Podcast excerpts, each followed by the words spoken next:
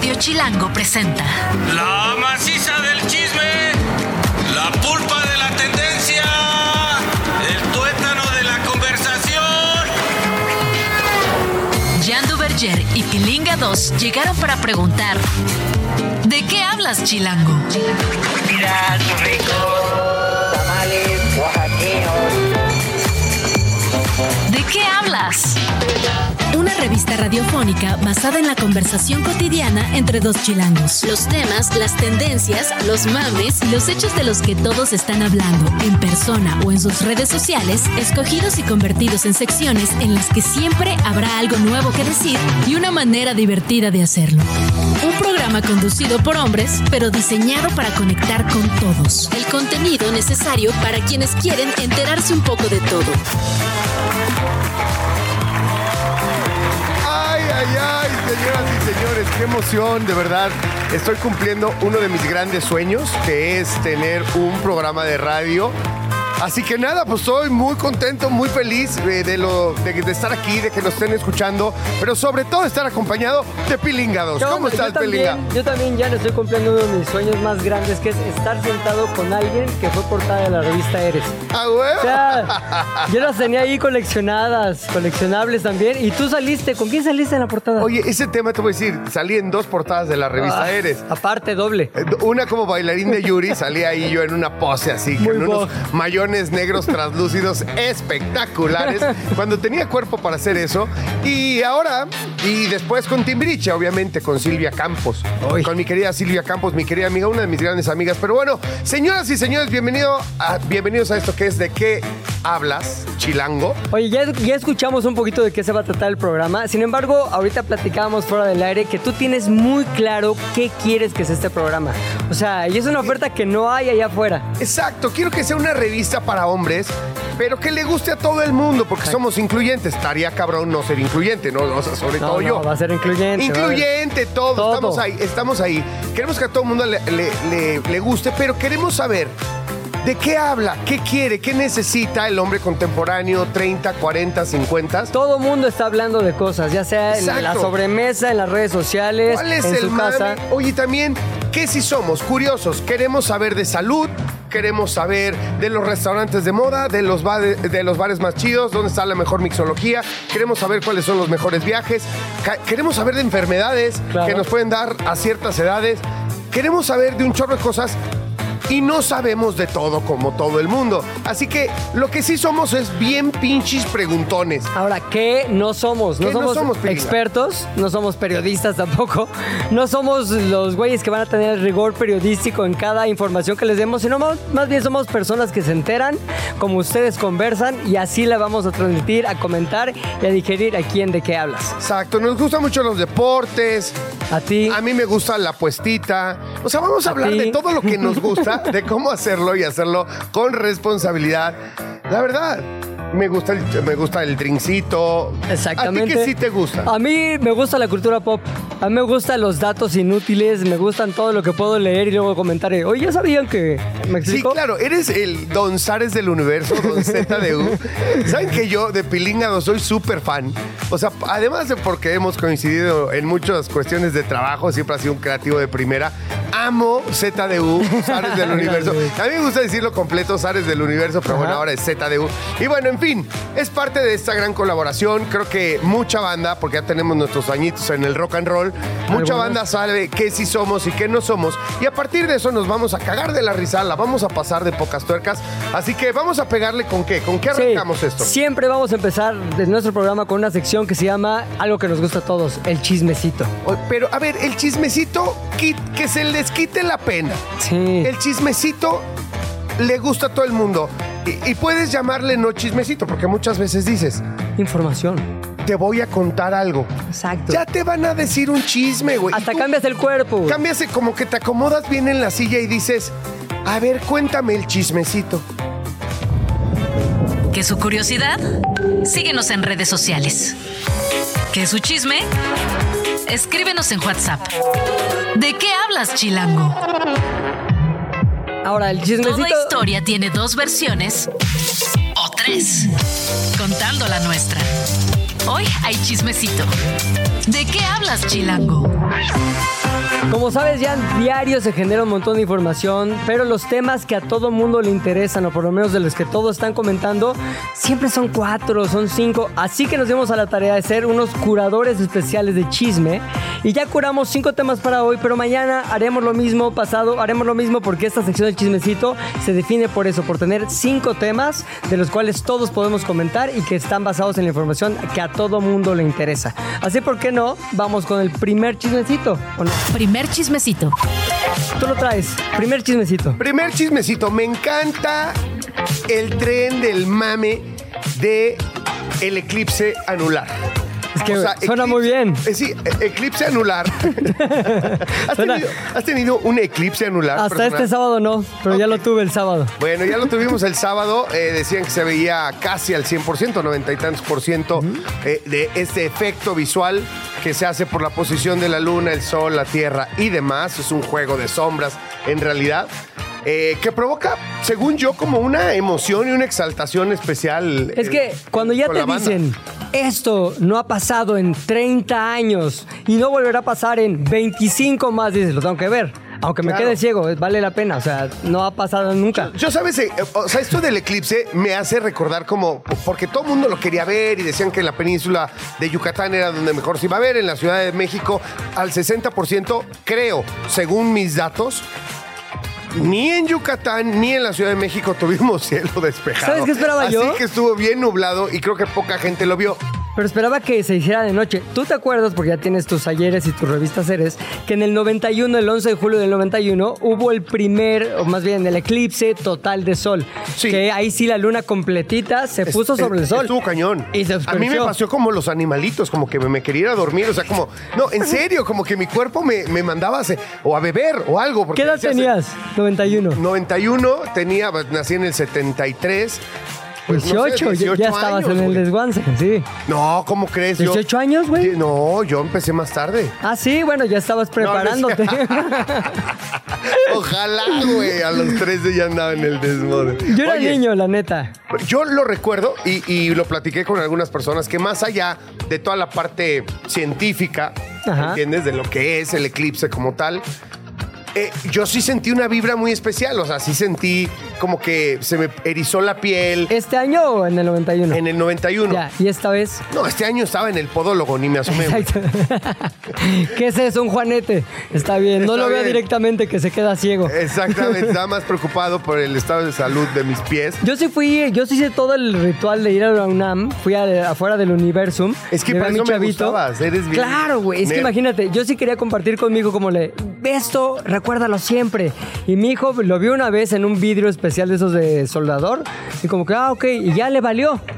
Y le valió y eso me dio tanta como para abajo como de, oye, pero esto es lo que vas a recordar por el resto de tu vida. Ah, le valió. Porque no pasó nada muy espectacular desde mi punto de vista. Dicen, dicen de no que, el, pro- experto. que el próximo año vamos a tener un eclipse de sol también bastante poderoso por ahí de abril, ¿eh? una cosa así. Pero bueno, ya será motivo de otro chismecito. Chismecito 2. Ah, Yo traigo un chismecito que a lo mejor te interesa más. Tiene que ver con una boda, tiene que ver con una historia de traición, tiene que ver con una historia de amor también. Michelle Salas, la hija de Luis Miguel, a quien todos conocimos en la serie de Luis Miguel como la hija de Luis Miguel, se casó este fin de semana. La duda, ¿cuál era la duda? ¿Cuál era la duda? Sí, con la boda. ¿Iba a ir Luis Miguel o no iba a ir Luis Miguel? ¿Cómo fue Luis Miguel? Luis Miguel sí fue, evidentemente, pero llegó a último momento y llegó como debe llegar Luis Miguel, el sol, en un helicóptero así, bajó. ¿Va a venir o no? No sé. ¿Qué es eso en el cielo? ¿Un eclipse? No, es un helicóptero con esta rola de fondo así. Se va, va aterrizando así, pum, pum, pum. Llegó, lo que sí es que no vimos el momento que todos deseábamos ver de Luis Miguel llevando a su hija al altar, sino más bien entró con su mamá, su mamá Stephanie Salas y pues la entregó a un, un personaje que no es el esposo que todos esperábamos que tuviera Michelle, que era su. que era el manager de Luis Miguel, ¿no? El que Ah, bueno, pero eso en la serie sale. hace ya te- Entonces dijimos, ¿se casará con él? No. ¿Con quién se casó? Una Ah. persona que se llama Danilo, me parece. Exactamente. Danilo Díaz, un empresario venezolano, al parecer muy exitoso, porque, Sí. porque pagó una boda en este. ¿O la habrá pagado Stephanie No, en? Italia. No, ¿O- yo o creo que sí? Danilo. Danilo, No, ah. yo creo que Danilo. No, dicen que es un empresario venezolano no tengo el gusto, muy exitoso. Y nada, pues resulta que fue en Italia, que se gastaron millones y millones de pesos. Ahora, ¿sabes que el esposo tiene una empresa que se llama Boy Toys? No, Toy Boys, una cosa así. Boy Toys, Ajá. que son como juguetes de hombre. Tú dices, ¿qué son los Boy Toys? O sea, me, me imagino 17 cosas que no puedo decir aquí. Pero en realidad tiene que ver con esos juguetes de todo que todo hombre nos gustaría tener, que tiene, no sé, coches, motos, este, cosas de lujo para presumir con tus cuates hombres. Y entonces la empresa del nuevo esposo de Michelle Salas está basada en ese tipo de artefactos y artilugios masculinos y por eso es tan millonario, tan famoso y tan Luis Miguel. Vamos a ponerlo de esta manera. Si tiene éxito nuestro programa como, como estamos esperando, seremos clientes de Danilo. Obviamente, Danilo, te estamos esperando para, para comprarte algo. Así un coche, una moto, un helicóptero, un, un algo, güey. Ahora, está bien que haya estado Luis Miguel. Yo, la verdad, me congratulo de que haya estado ese momento padre-hija. Y que, aunque dice que no le entregó, sí hubo complicidad entre ellos. Era como miradas. Hija, la, buena bendi- onda, la sí. bendición Es que con la hay, cara. Hay que recordar que mucho tiempo, pues no sé si la negó o él como tal no la negaba porque él nunca dice nada, pero al final no fungía de papá. Pues mis fuentes, que son la serie que vi en Netflix de Luis Miguel, dicen que no la pelaba mucho, pero después ya como que hasta abrazos y todo. Ah, no, ya se hicieron cuates, ¿no? Hasta le consiguió un. Bueno, no le consiguió, se le, le presentó un güey que acabó siendo su novio y bla, bla, bla. Pero bueno, ahorita ya muy bonito que Luis Miguel está muy flaco, cantando precioso, con una gira que está ganando millones y millones y millones, como el sol se lo merece. Y pues nada, y. Y la hija ya fuera del mercado. Ni modo, la ganó Danilo. ¿Qué es eso de fuera del mercado? Fuera del mercado de las ¿Tú parejas. estás dentro o fuera del mercado? Yo estoy fuera del mercado. Del mercado de lágrimas, no. No, no, estás dentro del mercado. O sea, te, te pueden llegar a comprar. Si quieren, ya diremos los términos, pero sí todavía estoy en el mercado. Ay, cálmate, güey. Vámonos con el que sigue. Chismecito número 3. El chismecito número 3 tiene que ver con alguien a quien fue parte no solo el soundtrack eh, auditivo, sino también los clips más importantes visuales de, de mi vida este, puberta, juventud. De juventud, que es Madonna. Claro. ¿Ok? Porque Madonna, acuérdate que yo era bailarín. Me acuerdo perfectamente de mallas pegadas. Me acuerdo Mallas pegaditas, bailarín de Yuri. Y entonces, bueno, de Yuri fui, también estuve en una compañía en Estados Unidos y luego regresé y bailaba en diferentes lados. Perdón que te interrumpa. ¿Alguien más así del nivel de Yuri? O sea, como que fui Yuri y también Denise de Calaf. O sea, bueno, una cosa así. ¿quieres que te cuente una Sí. historia muy cabrona? Sí. Que nos dé Cuando- tiempo el chismecito. Rápido, rápido. oír Cuando yo estaba en Timbiriche, cuando recién entré a Timbiriche, Ajá. creo que tenía yo como 18 años, venía de hacer una gira con una compañía de danza en Estados Unidos. Sí. ¿ok? Y entonces, en aquel entonces se usaba eh, que te grababan a- algunas coreografías y demás, o ensayos. Y en- en- me acuerdo en VHS. Sí. Y entonces muchos castings para, para shows muy cañones en, en Los Ángeles, mandabas tu video y después de tu video, pues ya te decían si tenías como un callback. Ajá. Pues nada, O sea, que la, regresaras la porque agencia sí de bailarines en la que yo estaba mandó mi, uno de mis, o sea, mi video junto con el de muchos otros bailarines para, eh, para la- una audición de un show de Madonna. Ah, ¿en serio? De aquella época, de los chipocles. Sí, claro. No, imagínate. No, la de ahorita. Que sí está no, bien, no. pero. Ahorita vamos Eh. a ese tema. No, no estoy demeritando la de ahorita, güey, ni lo vi. O sea, nada más vi algunos clips, ¿no?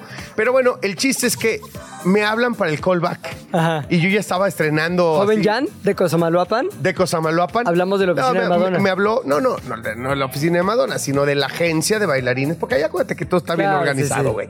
O sea, Todo ya todo tiene sí. agencia, todo tiene. este, 17 niveles antes de llegar a Madonna. eh, totalmente. Entonces me hablaron de la agencia que si quería ir al callback, callback nada más. No quiere decir que me hubiese quedado en el show de Madonna, ni mucho menos. Simple y sencillamente no sucedió, ya no fui, ni nada, pero Pero te imagínate. emocionaste primero. Pues me emocioné, me dio mucho orgullo que... Mamá, esas lavadas mis mallas pegaditas, es que Madonna. Está interesado así. Sí, casi, casi. ¿Qué güey, te así. dijeron? Ya no, ya nada. Nada, simplemente no fui, no fui a Los Ángeles, tenía que ir a Los Ángeles a ese callback y pues no, no fui. Ahora, es una realidad y no me podrás este, sacar de la duda, más bien desmentir, que la Madonna mexicana era Yuri. O sea, Total, tuviste ah, no. lo más cercano a Madonna en la región México. Oye, Yuri, no sabes qué espectáculos No, hacía. no lo dudo. La voz que tiene Yuri hasta el día de hoy y me parece que siempre es una mujer que se preocupó, más bien un artista que se preocupó por darle un extra a quien la fuera a ver. Y sigue, pues, sigue, sigue Y sigue preocupándose por eso. O sea, tú vas a escuchar la maldita primavera, a, a echarte un drink, eh, cortarte la vena cuando escuchas a Yuri. Sin embargo, te sale con un vestuario, show, y es un extra maravilloso. O sea, yo creo que ella es una, una gran showgirl. Ahora, Madonna, digo, Yuri lo sigue haciendo, pero Madonna a los 65 años sigue siendo Madonna o ya no? ¿Qué, qué opinas? Fíjate que fue muy sale ahorita? criticada este fin de semana porque se estrenó este show en Londres y estaba de- en algunos puntos pues muy atrevido al estilo Madonna. Claro, la reacción no fue como en Like a Virgin, ¿me entiendes? Y cuando, cuando salía besando. Britney Spears- ah, bueno, sí, en la de Like a Prayer, ¿no? Like a Prayer, Salía ahí como exactamente. que- que salía, de hecho, un como San Martín de Porres ahí en el video, ¿no? No, no, es que es Like a Virgin. Es uno. Y. Y Like a Prayer es Like a otro. Prayer es otro, Que salía como que unas cruces ahí Eh, en llamas. Exacto. Entonces ya no causa ese efecto, ya causa el efecto de siéntese señora. O sea, como la tía que quiere salir súper rebelde a besuquearse con bailarines y bailarinas y con gente ahí en el escenario y pues ya no. ¿Dónde está la línea? ¿En qué momento es de, está ahí de soy chavo, puedo hacer lo que quiera, soy disruptiva, soy Madonna? Ah, siéntese señora. ¿En dónde está esa línea? Fíjate que Cuando yo- pasas de qué? No sé, no sé, no, tú, tú le pondrías un número, yo no le pongo un número de edad, yo creo que es un tema como de feeling, como de irle midiendo si la gente acepta eso todavía en ti o no. Es que yo siento que me pasa eso un poco. O sea, yo cuando me voy a poner la gorra en la mañana, digo, ¿debería estar usando gorra a mis 43 años? Tal vez ya no, tal vez estoy en siéntese señor. O ya siéntese pelón también. O sea, Sí, la neta. eh, vámonos al siguiente chismecito. Cuarto chismecito. Cuarto chismecito. ¿Tú has ido a la taquería que se conoce acá en México, la Ciudad de México, como Borrego Viudo? Eh, cualquier cantidad de ocasiones caí en el borrego viudo. Y cuando, caí en el- cuando caes en el borrego viudo, es sinónimo de estuvo chipocles la fiesta. O sea, Exacto. estuvo chingona la fiesta, la neta. Es una taquería, taquería visitada por todos aquellos que van saliendo de un lado, que no tienen mucha exigencia culinaria en, ese, en esa hora de la madrugada, pero sí tienen exigencia de que me atiendan rápido y que esté barato. Y te, y te lo llevan al coche y toda la onda, Ajá. ¿no? Ya ha tenido varios escándalos. Hubo una vez un escándalo sobre la propiedad.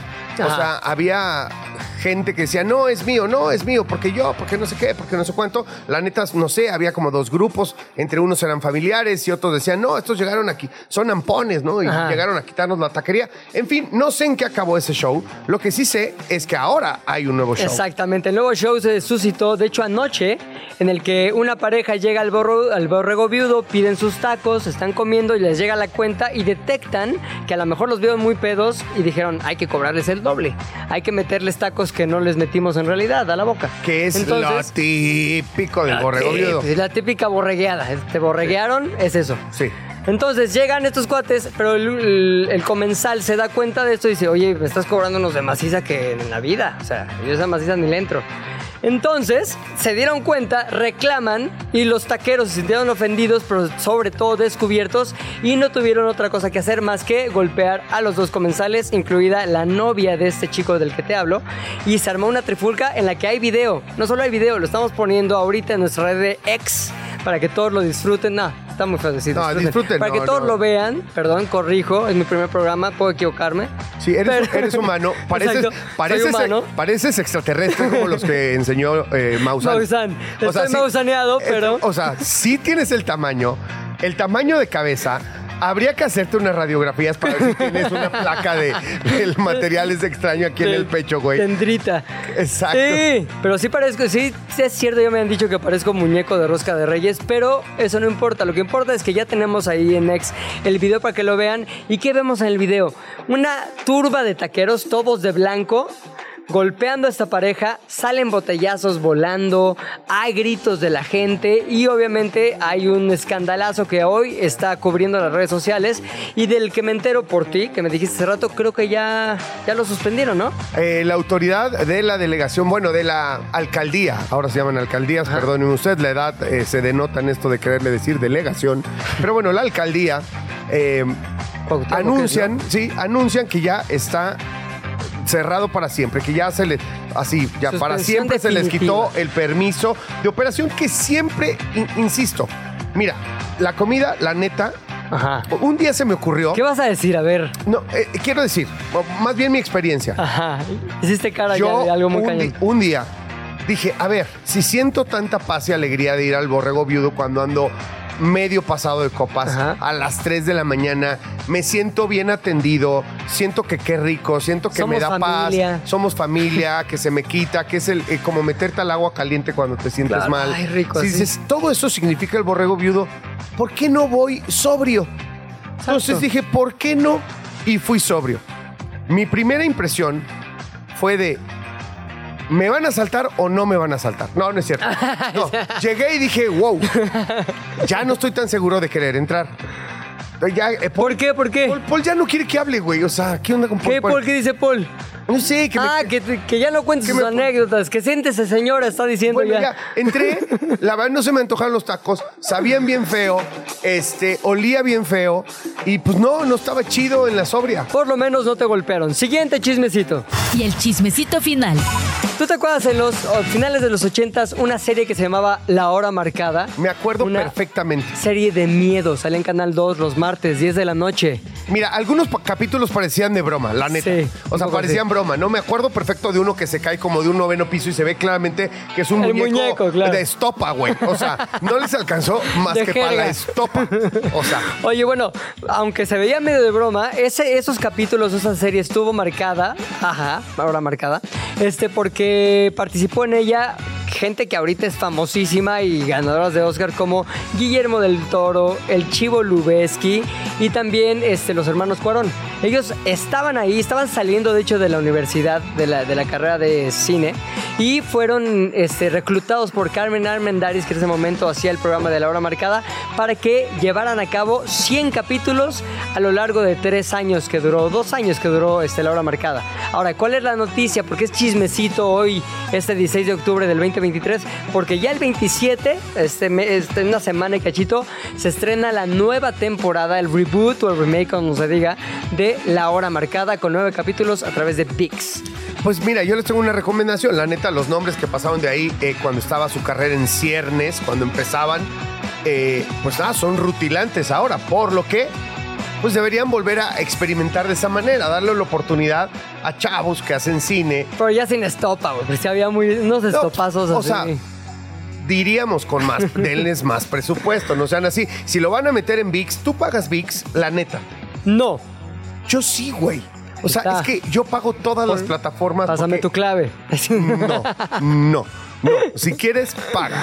Ok, y aquí acabamos el chismecito de hoy. Cinco temas, cinco chismes. Nos escuchamos otra vez con más chisme mañana y vamos a la siguiente sección. Jan y Pilinga 2 saben mucho, pero no todo. Por eso tuvimos que llamar a un especialista. ¿De qué hablas, Chilango? Ay, Dios mío, amo esto. Fíjense que tenemos a un especialista que yo quería con esto arrancar el programa, eh, que fuera nuestra primera edición. Porque neta, qué malos somos, especialmente los hombres, para administrar el varo. Malísimo. O sea, somos malísimos. Digo, como hay unos, así como el señor Slim, que debe ser muy, muy, pero muy bueno, o eh, estamos el resto. O personas muy clavadas como Jordi Rosado, de quien he escuchado los mejores consejos de finanzas hasta hoy. Sí, no, y seguramente sí, porque es muy bueno mi Jordi. Pero, y luego estamos el resto de los mortales que somos malísimos. Y para hablarnos de finanzas en diferentes etapas de nuestra vida está con nosotros Mauricio Navarro. Mau, ¿cómo estás? Bienvenido. ¿Cómo estás, Mau? Oye, tú tienes una plataforma de finanzas así para gente como nosotros que no sabe nada, ¿no? ¿Cómo se llama? Finanzas sólidas. Finanzas sólidas. Mauricio de Finanzas Sólidas, ahí, ahí nos van a encontrar.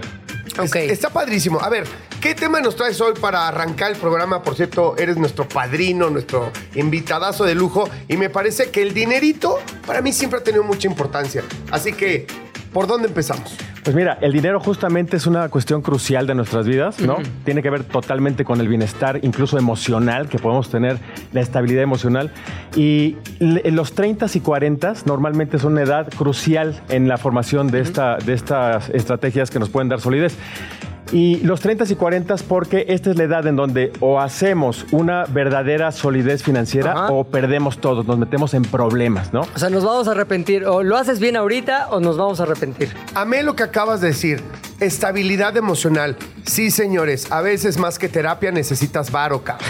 Pues esa es la neta. Pues es la neta, necesitas varo pa- para irte un viaje y, y ver si sí va a jalar. Necesitas varo para que, ¿sabes? Para que te Sí. ayuden. Necesitas varo para un Pa' no de- preocuparte. pa- o sea, exacto, güey. Necesitas varo para pagarle la pensión a tu ex y que no haya problema, cabrón. Entonces, les propongo que vayamos a un corte y regresamos. Y bueno, y también necesitas varo para decir, no voy a quedar pobre para el resto de mi vida. Totalmente. Y vamos a regresar, pa, pa, pa. regresar con Mauricio, sobre todo para que nos cuente qué deberíamos hacer en cada década de nuestra vida referente al varo. Amo. ¿De qué hablas? Ya regresamos a ¿De qué hablas? ¿En qué estábamos? Mauricio Navarro nos va a hablar de finanzas en las diferentes épocas de la vida. A ver, Mau, arráncate. ¿Qué, qué nos propones? ¿Por dónde arrancamos? Pues mira, yo creo que a lo largo de nuestra vida, Jan, lo que deberíamos ir haciendo es dar solidez primero y después meterle riesgo a nuestra vida financiera.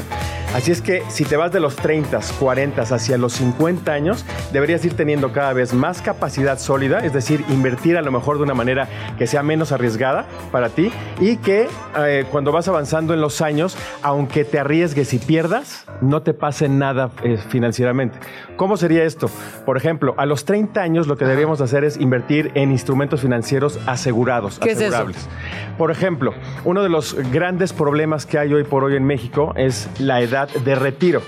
¿Qué debería ser un instrumento financiero hoy por hoy?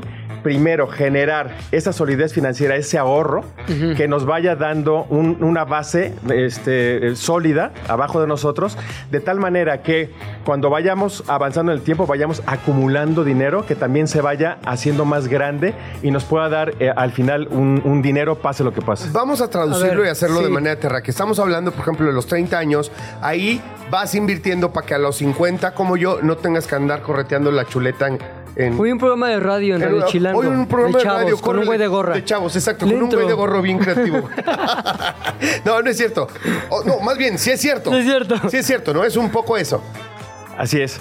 Mira, ¿qué, qué es lo que pasa con el, con el dinero? El dinero trabaja a través del tiempo, Sí. en realidad. Así es que el dinero, si tú lo vas a acumular pensando en que el dinero te retorne, lo tienes que poner desde antes a trabajar. O sea, los Te- te- 30. Te, tengo una gran A los pregunta. A, 30. ver, cuando tú metes en estos eh, como Instrumentos. instrumentos en los que das una anualidad durante 20 años y después de esos 20 años ya te empieza a generar un interés, una rentabilidad y a mayor tiempo mayor rentabilidad te da y entonces tú lo puedes ir retirando incluso como Ajá. mensualidades. Es- Este tipo... ¿Cómo es que el dinero, o sea, no se aparea el dinero? ¿Qué pasa con ese dinero esos 20 años ¿Cómo a la crece? empresa que, que- que se lo di? ¿Por qué crece, güey? Fíjate, fíjate que un poco sí se aparea y se aparea con los intereses. se apareja un, se aparea ese un poco con este tema que son los intereses. Cuando tú das esa primera anualidad de la que tú hablas y al final del primer año te genera intereses y tú sumas esos intereses que te dieron al capital base que tenías, Sí. entonces ahora en vez de tener 10 tienes a lo mejor 11. O sea, le metí 10 y ya tengo 11 al final 11. del año. Eh, Entonces, ¿qué pasó? Ok. Que sí se reprodujo. ¿Qué pasa? Que si tú le metes esos mismos 11 el siguiente año, ya no vas a tener 11 el, el año 2. A lo mejor tienes 11.5 o 12. Se volvió a reproducir. Y así trabaja a través del tiempo. Pero digamos que estas empresas que reciben estos enormes capitales, como de alguna manera de confianza en la gente, ellos toman ese dinero acumulado y lo invierten en instrumentos ya macro que, que les puedan dar mayores rendimientos, incluso de los que ellos te dan a ti, ¿no? Para evidentemente hacer un negocio. Así es, correcto. De hecho, las grandes empresas eh, normalmente invierten en los mismos instrumentos financieros. Ya todos conocemos a lo mejor, sin saber qué son exactamente, pero por ejemplo, ahí hoy hemos escuchado CETES, hemos escuchado bonos de la Federación, Las etcétera. fibras. Fibras, que Las son fibras, este, exacto. que son este instrumentos sobre bienes raíces, Ajá. etcétera, etcétera.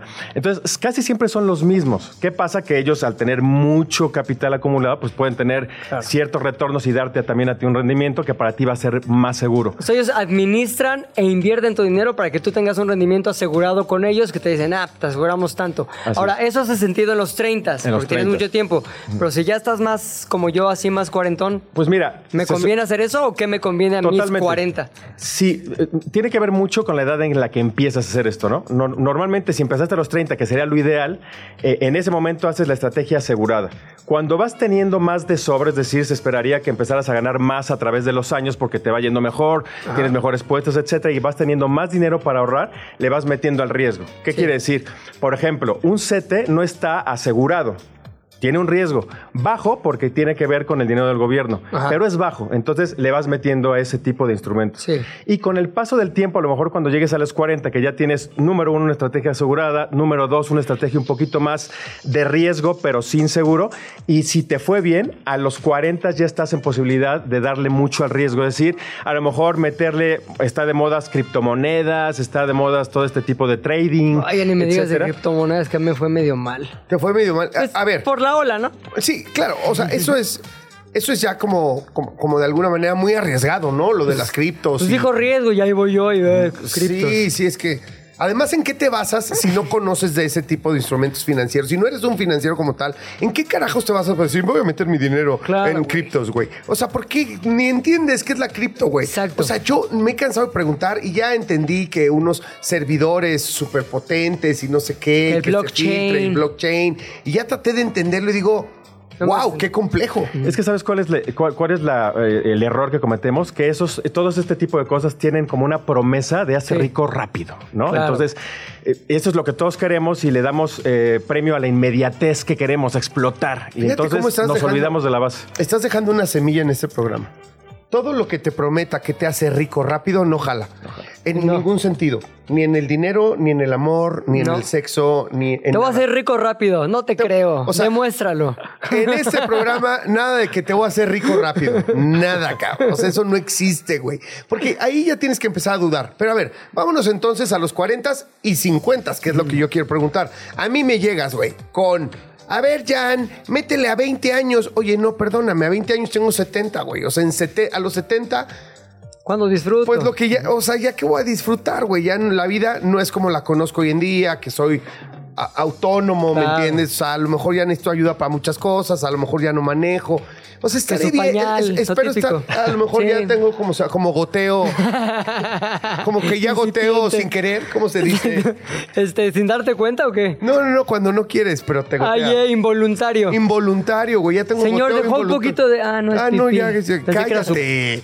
Bueno, entonces, a los 50 años, si no, si la cajeteé y no empecé a los 20 años, a los 50, ¿qué tipo de instrumentos eh, le debes entrar? Si todavía eres eh, productivo, ganas una buena lana. Pues mira, los instrumentos en realidad no cambian, son los mismos. A lo mejor tiene que ver con la manera en que lo trabajes, ¿no? Ya no vas a empezar eh, a pensar en una estrategia de 20 años, sino a lo mejor una de 5 o a lo mejor una de 10 que dentro de, que nada más ahorres 10 años, por ejemplo, y que dejes ahí el dinero después de los 15 a los 20, a lo mejor, ahora sí, a lo mejor hasta tus 65, 70 años, eh, que te esté dando rendimientos. Eso en cuanto a los instrumentos financieros. Pero es meterle más lana, o sea, ya no tengo tanto tiempo, le meto más lana. Es como esa. Claro, sí, ahorita en tus balance. 50 todavía eres productivo, o sea, eres productivo y te está yendo bien. Métele 5 años, pero ya en lugar de meter el 10% de lo que gano, pues sí, güey, o sea, ya le tienes que meter el 20 o el 25% de lo que ganas, ¿no? Para hacer explosivos esos 5 años de inversión, una inversión segura, y que luego los dejes a otros 5 o otros 10 y que a los 65 tengas una lana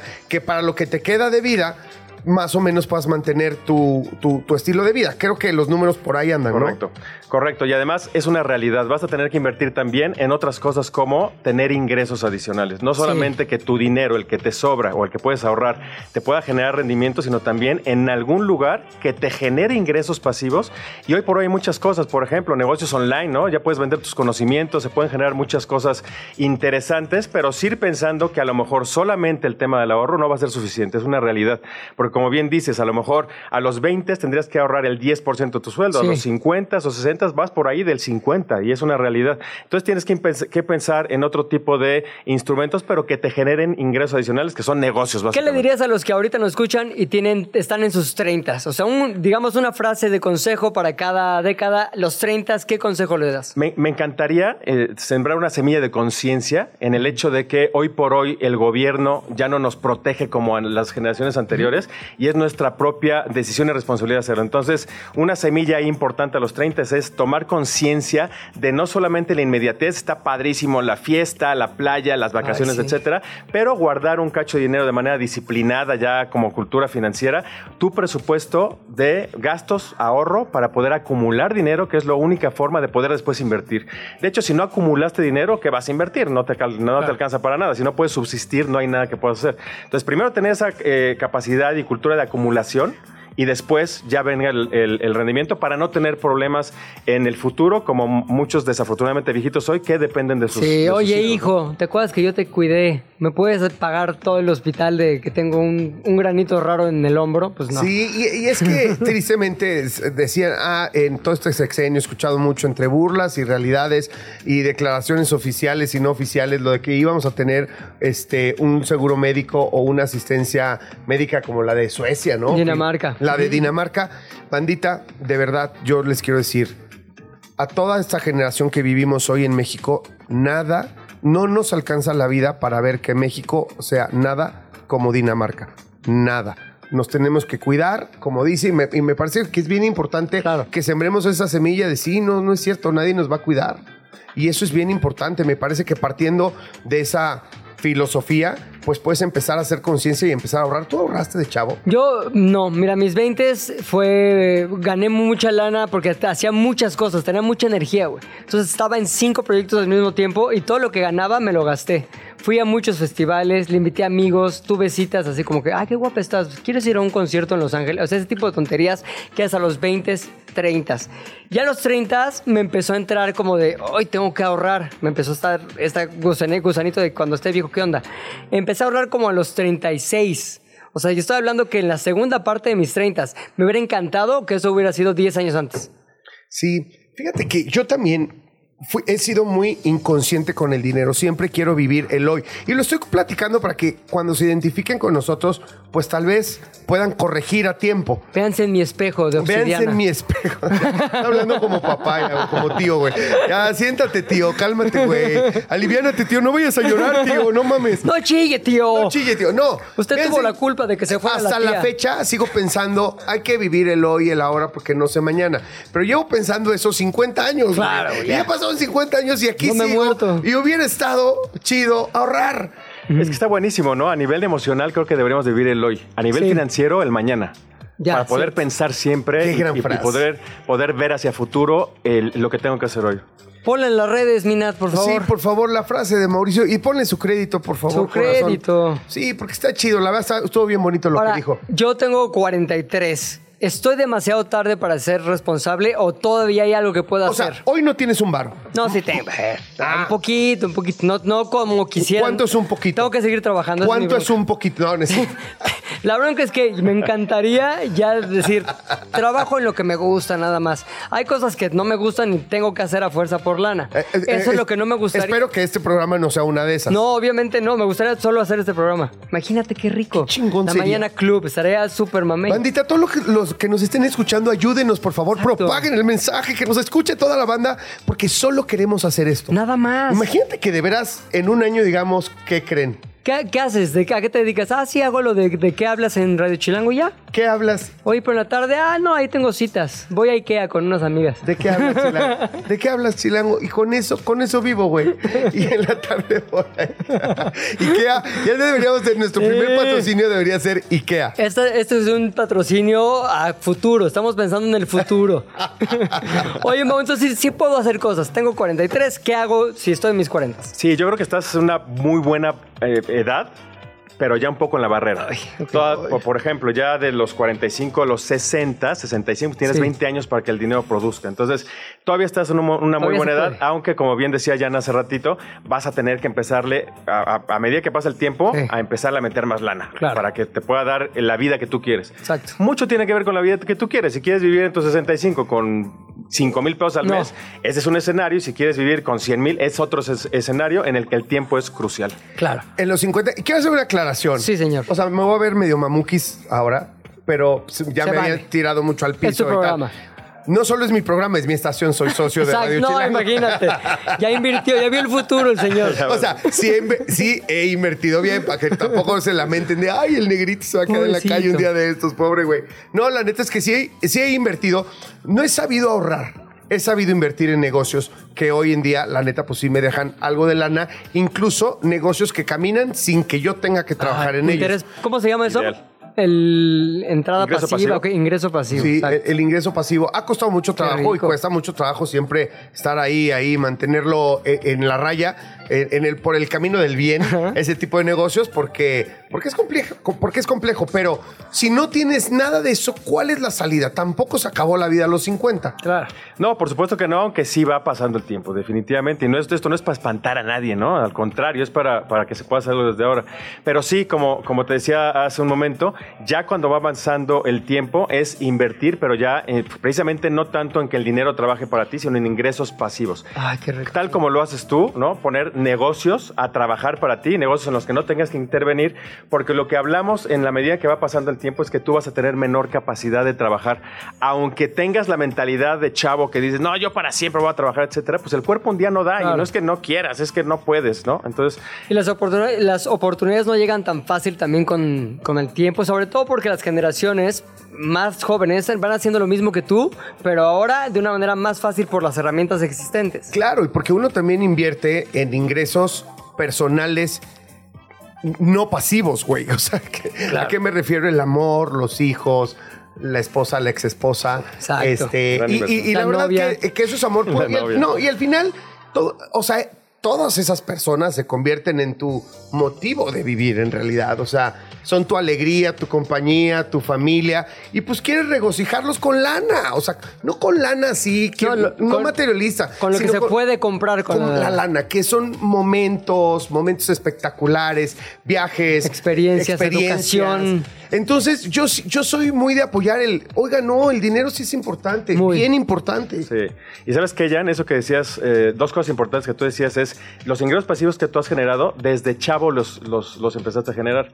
La trampa en la que caemos es Sí. pensar siempre que algún día los voy a generar y de repente pasan los 30, 35, 40, voy en los 50 y sigo pensando que en algún momento voy a generar ingresos, ingresos pasivos y ya estoy en la trampa, ¿no? Sí, no. Sí. Entonces, ¿Cómo podríamos empezar hoy a encaminarnos hacia un día tener ingresos pasivos? Tienes que tener un plan de, Sí. de entrada, un objetivo. Parece, parece trillado esto, Sí. pero la mayoría no tenemos un objetivo y no tenemos un presupuesto. Esto que decías ahorita, por ejemplo, de también quiero gozar, también quiero dar, también quiero disfrutar, está perfecto, pero cuando sabes lo que estás haciendo, es decir, a lo mejor dices el 5, 10% de mi sueldo también, o de mis ingresos totales, también lo voy a destinar a divertirme. Son de goce. Y lo claro. haces con toda la naturalidad. Lo, lo que hacemos mal a veces es decir ahorita el famoso "Eh, vale, gorro, Para ¿no? eso trabajo. Para eso trabajo. Y ahorita, y lo hago, y de todas maneras me doy ese gusto, pero con todo lo que tengo y a veces sin lo que tengo. Es decir, me tengo, metiendo tarjetas de crédito, después agarrando una tarjeta de crédito para pagar otra. Y entonces te metiste en un problema por ese tipo de pensamiento, pero no estructurado cuando no hiciste un presupuesto para que eso pasara.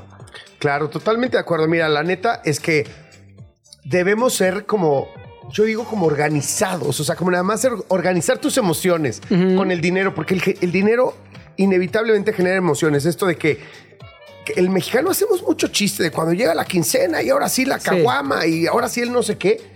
Pero nos lo tomamos en serio, nos cambia el ánimo, o sea, sentimos dopamina correr por nuestro cuerpo cuando nos llega el mensajito de que ya depositaron la quincena.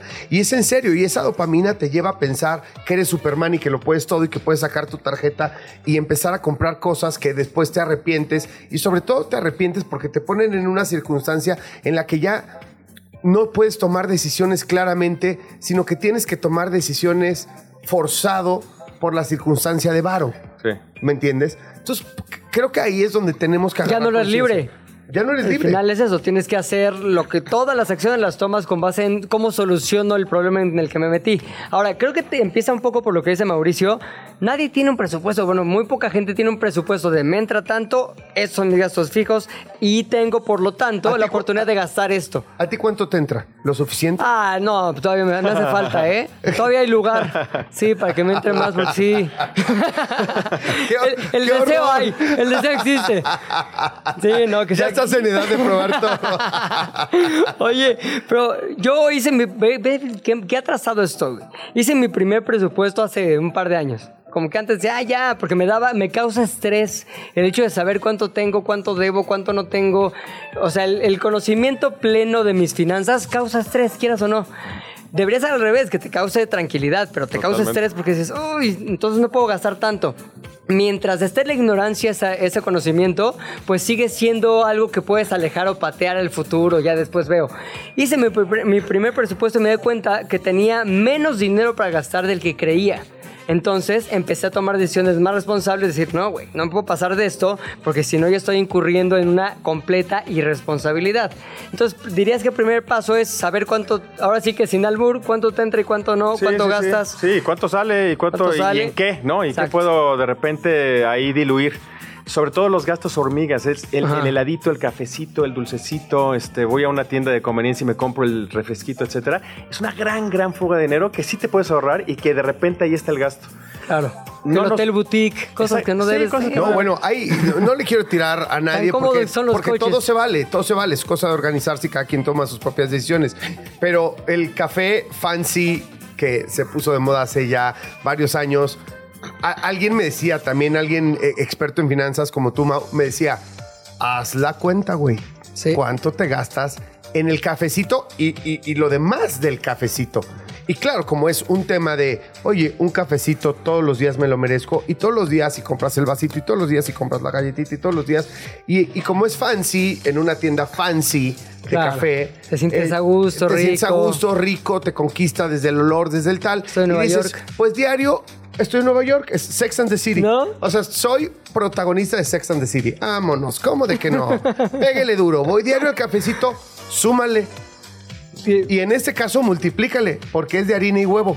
Sí. ¿no? Totalmente. Lo del cafecito fancy. Entonces, híjole. Oye, pues para aterrizar el tema y ustedes me dicen cómo lo damos, yo que les quiero regalar a las personas Sí. un formato A ver. ¿no? para que puedan llevar sus finanzas personales. ¿Cómo nos lo vas a regalar? Lo, lo regalamos con un Excel si quieres descargarlo o Sí. algo por el estilo. Ustedes me dicen ahorita dónde lo ponemos para, para, para toda la gente Órale, y que late. descarguen para que empiecen con esta cultura Es, es importante, Jan, Mauricio, que sigan las redes de, de qué hablas, porque aquí finalmente estamos dando mucha información súper útil, pero sobre todo en cualquier punto de contacto digital pueden Sigue. encontrar algo diferente. Sigue buscando, sigue Les buscando. voy a decir, en a Insta- De llegar a Ay, ya nuestras casi redes. llego a es las el redes. primer día, güey. No, no la sabemos. Tranquilo, la gente entiende. Búsquenos, ¿de qué hablas? Estamos en Instagram, en Facebook, en YouTube, en TikTok, en Spotify, en todos lados para que nos escuchen, pero sobre todo para que obtengan este tipo de información aquí en De qué hablas. Mau, lo podemos poner descargable para todo el mundo. Para ¿verdad? todo el mundo. O sea, lo podemos vamos a poner poner una liga y que todo el mundo lo baje. Una liga en nuestra cuenta de ex. Por lo pronto también lo vamos a, a pedir a la bandita de Radio Chilango, de redes de Radio Chilango,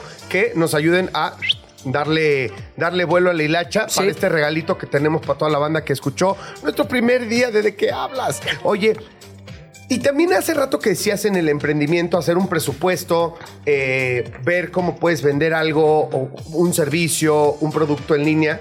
Me parece que es muy importante que hagas algo que amas, que no solamente lo pienses en dinero. Por ejemplo, Sí. y, y lo digo en serio, este es un emprendimiento de Sí. Pepe, de tu servilleta y de todo lo que aquí estamos, ¿no? De Mael, este, de toda la bandita de nuestro director de la estación, de Gustavo Guzmán, mi socio, al que le quiero agradecer profundamente que, que me abra esta oportunidad. Es un emprendimiento, pero amamos hacer esto. Claro. Y por eso seguramente o sea, lo vamos a hacer con gusto, incluso cuando tienes que invertir tiempo y lana, ¿me entiendes? Pero, pero, pero ahí es donde agarra la onda y donde viene el éxito. Claro, en el que, y en el que no te agotas rápido, porque es bien fácil cuando estás metiéndole, si no te gusta, lo dejas a las tres semanas. Ah, ya luego veo, no jaló. Pero si es algo que te apasiona, pues va a seguir y seguir y seguir. Ahora, nada más me gustaría, Mauricio, si, si puedes, ¿dónde podemos escuchar más de los consejos que tienes? ¿Dónde te seguimos? ¿Cómo le hacemos para obtener la información privilegiada, la miel que nos estás dando? Pues esta, esta miel y esta información y todavía más regalos también, incluso si quieren alguna asesoría gratuita totalmente para las 10 primeras personas a lo mejor que, que- que se registren, en TikTok y en Instagram, Mauricio de Finanzas Sólidas. Finanzas En- sólidas. En, TikTok. e Mauricio de. Finanzas, oye, me encantó, me encantó la encantó. sección de finanzas. Y sabes que estaría súper chipocles, te lo propongo. No sé si una vez cada 15 días, una vez al mes. Vamos a ver ca- cada cuánto nos puedes acompañar. Que tu sección sea de coyuntura, que nos pongas un ejemplo Sí. que esté muy público y tal vez bajar de lo macro a lo micro. Cómo nos afectan ciertos movimientos del mercado, de las empresas o un ejemplo eh, de, de algún negocio, ¿me entiendes? O algún ejemplo de un emprendimiento que fue exitoso rápidamente o que parte desde un nivel muy terráqueo y que, y que todos podríamos intentar algo así. O temas de coyuntura que se vayan dando en torno al medio y mundo de las finanzas. ¿Te- Buenísimo. ¿Les parece? Buenísimo. Gracias, Mau. Encantado. Estamos ahí viendo qué onda y qué nos regalas en redes sociales. Va, buenísimo. Y nos estamos viendo aquí en De qué hablas. Vamos a la siguiente sección porque este programa no acaba hasta que se acaba. Sí, no, pero todavía, todavía falta. Eh, Nada más quiero decirle a Mauricio gracias de verdad por ser nuestro padrino. Y así como este tema vamos a tener muchos otros y vamos a tratar de encontrar en la coyuntura. También ustedes es importante Sí. que se metan a las redes y que nos digan qué temas les interesan, pero de todo tipo, ¿eh? Desde estilo de vida, que podría ser, o sea, gastronomía. eh, ¿Cómo cuido mi cuerpo? Oye, sí, yo, yo tengo varias propuestas ahí sobre eh, skincare. Creo que los hombres ahora no queremos Sí. que no se nos vea tan amolada la cara. Tenemos Y ya... es lo mismo que con las finanzas, ¿eh? Una entrega, digo, eh, digo, más bien entrarle a tiempo al cuidado de la piel, te causa buenos dividendos a tu edad. Para la banda que nos esté viendo, tengo menos arrugas que Pepe y tengo varios años más que él. Entonces, eh, Así es, algunos más. Es que yo he disfrutado más. Se me fue por la onda del hedonismo y del disfrute. Ahora, este, vamos a hacer una cosa.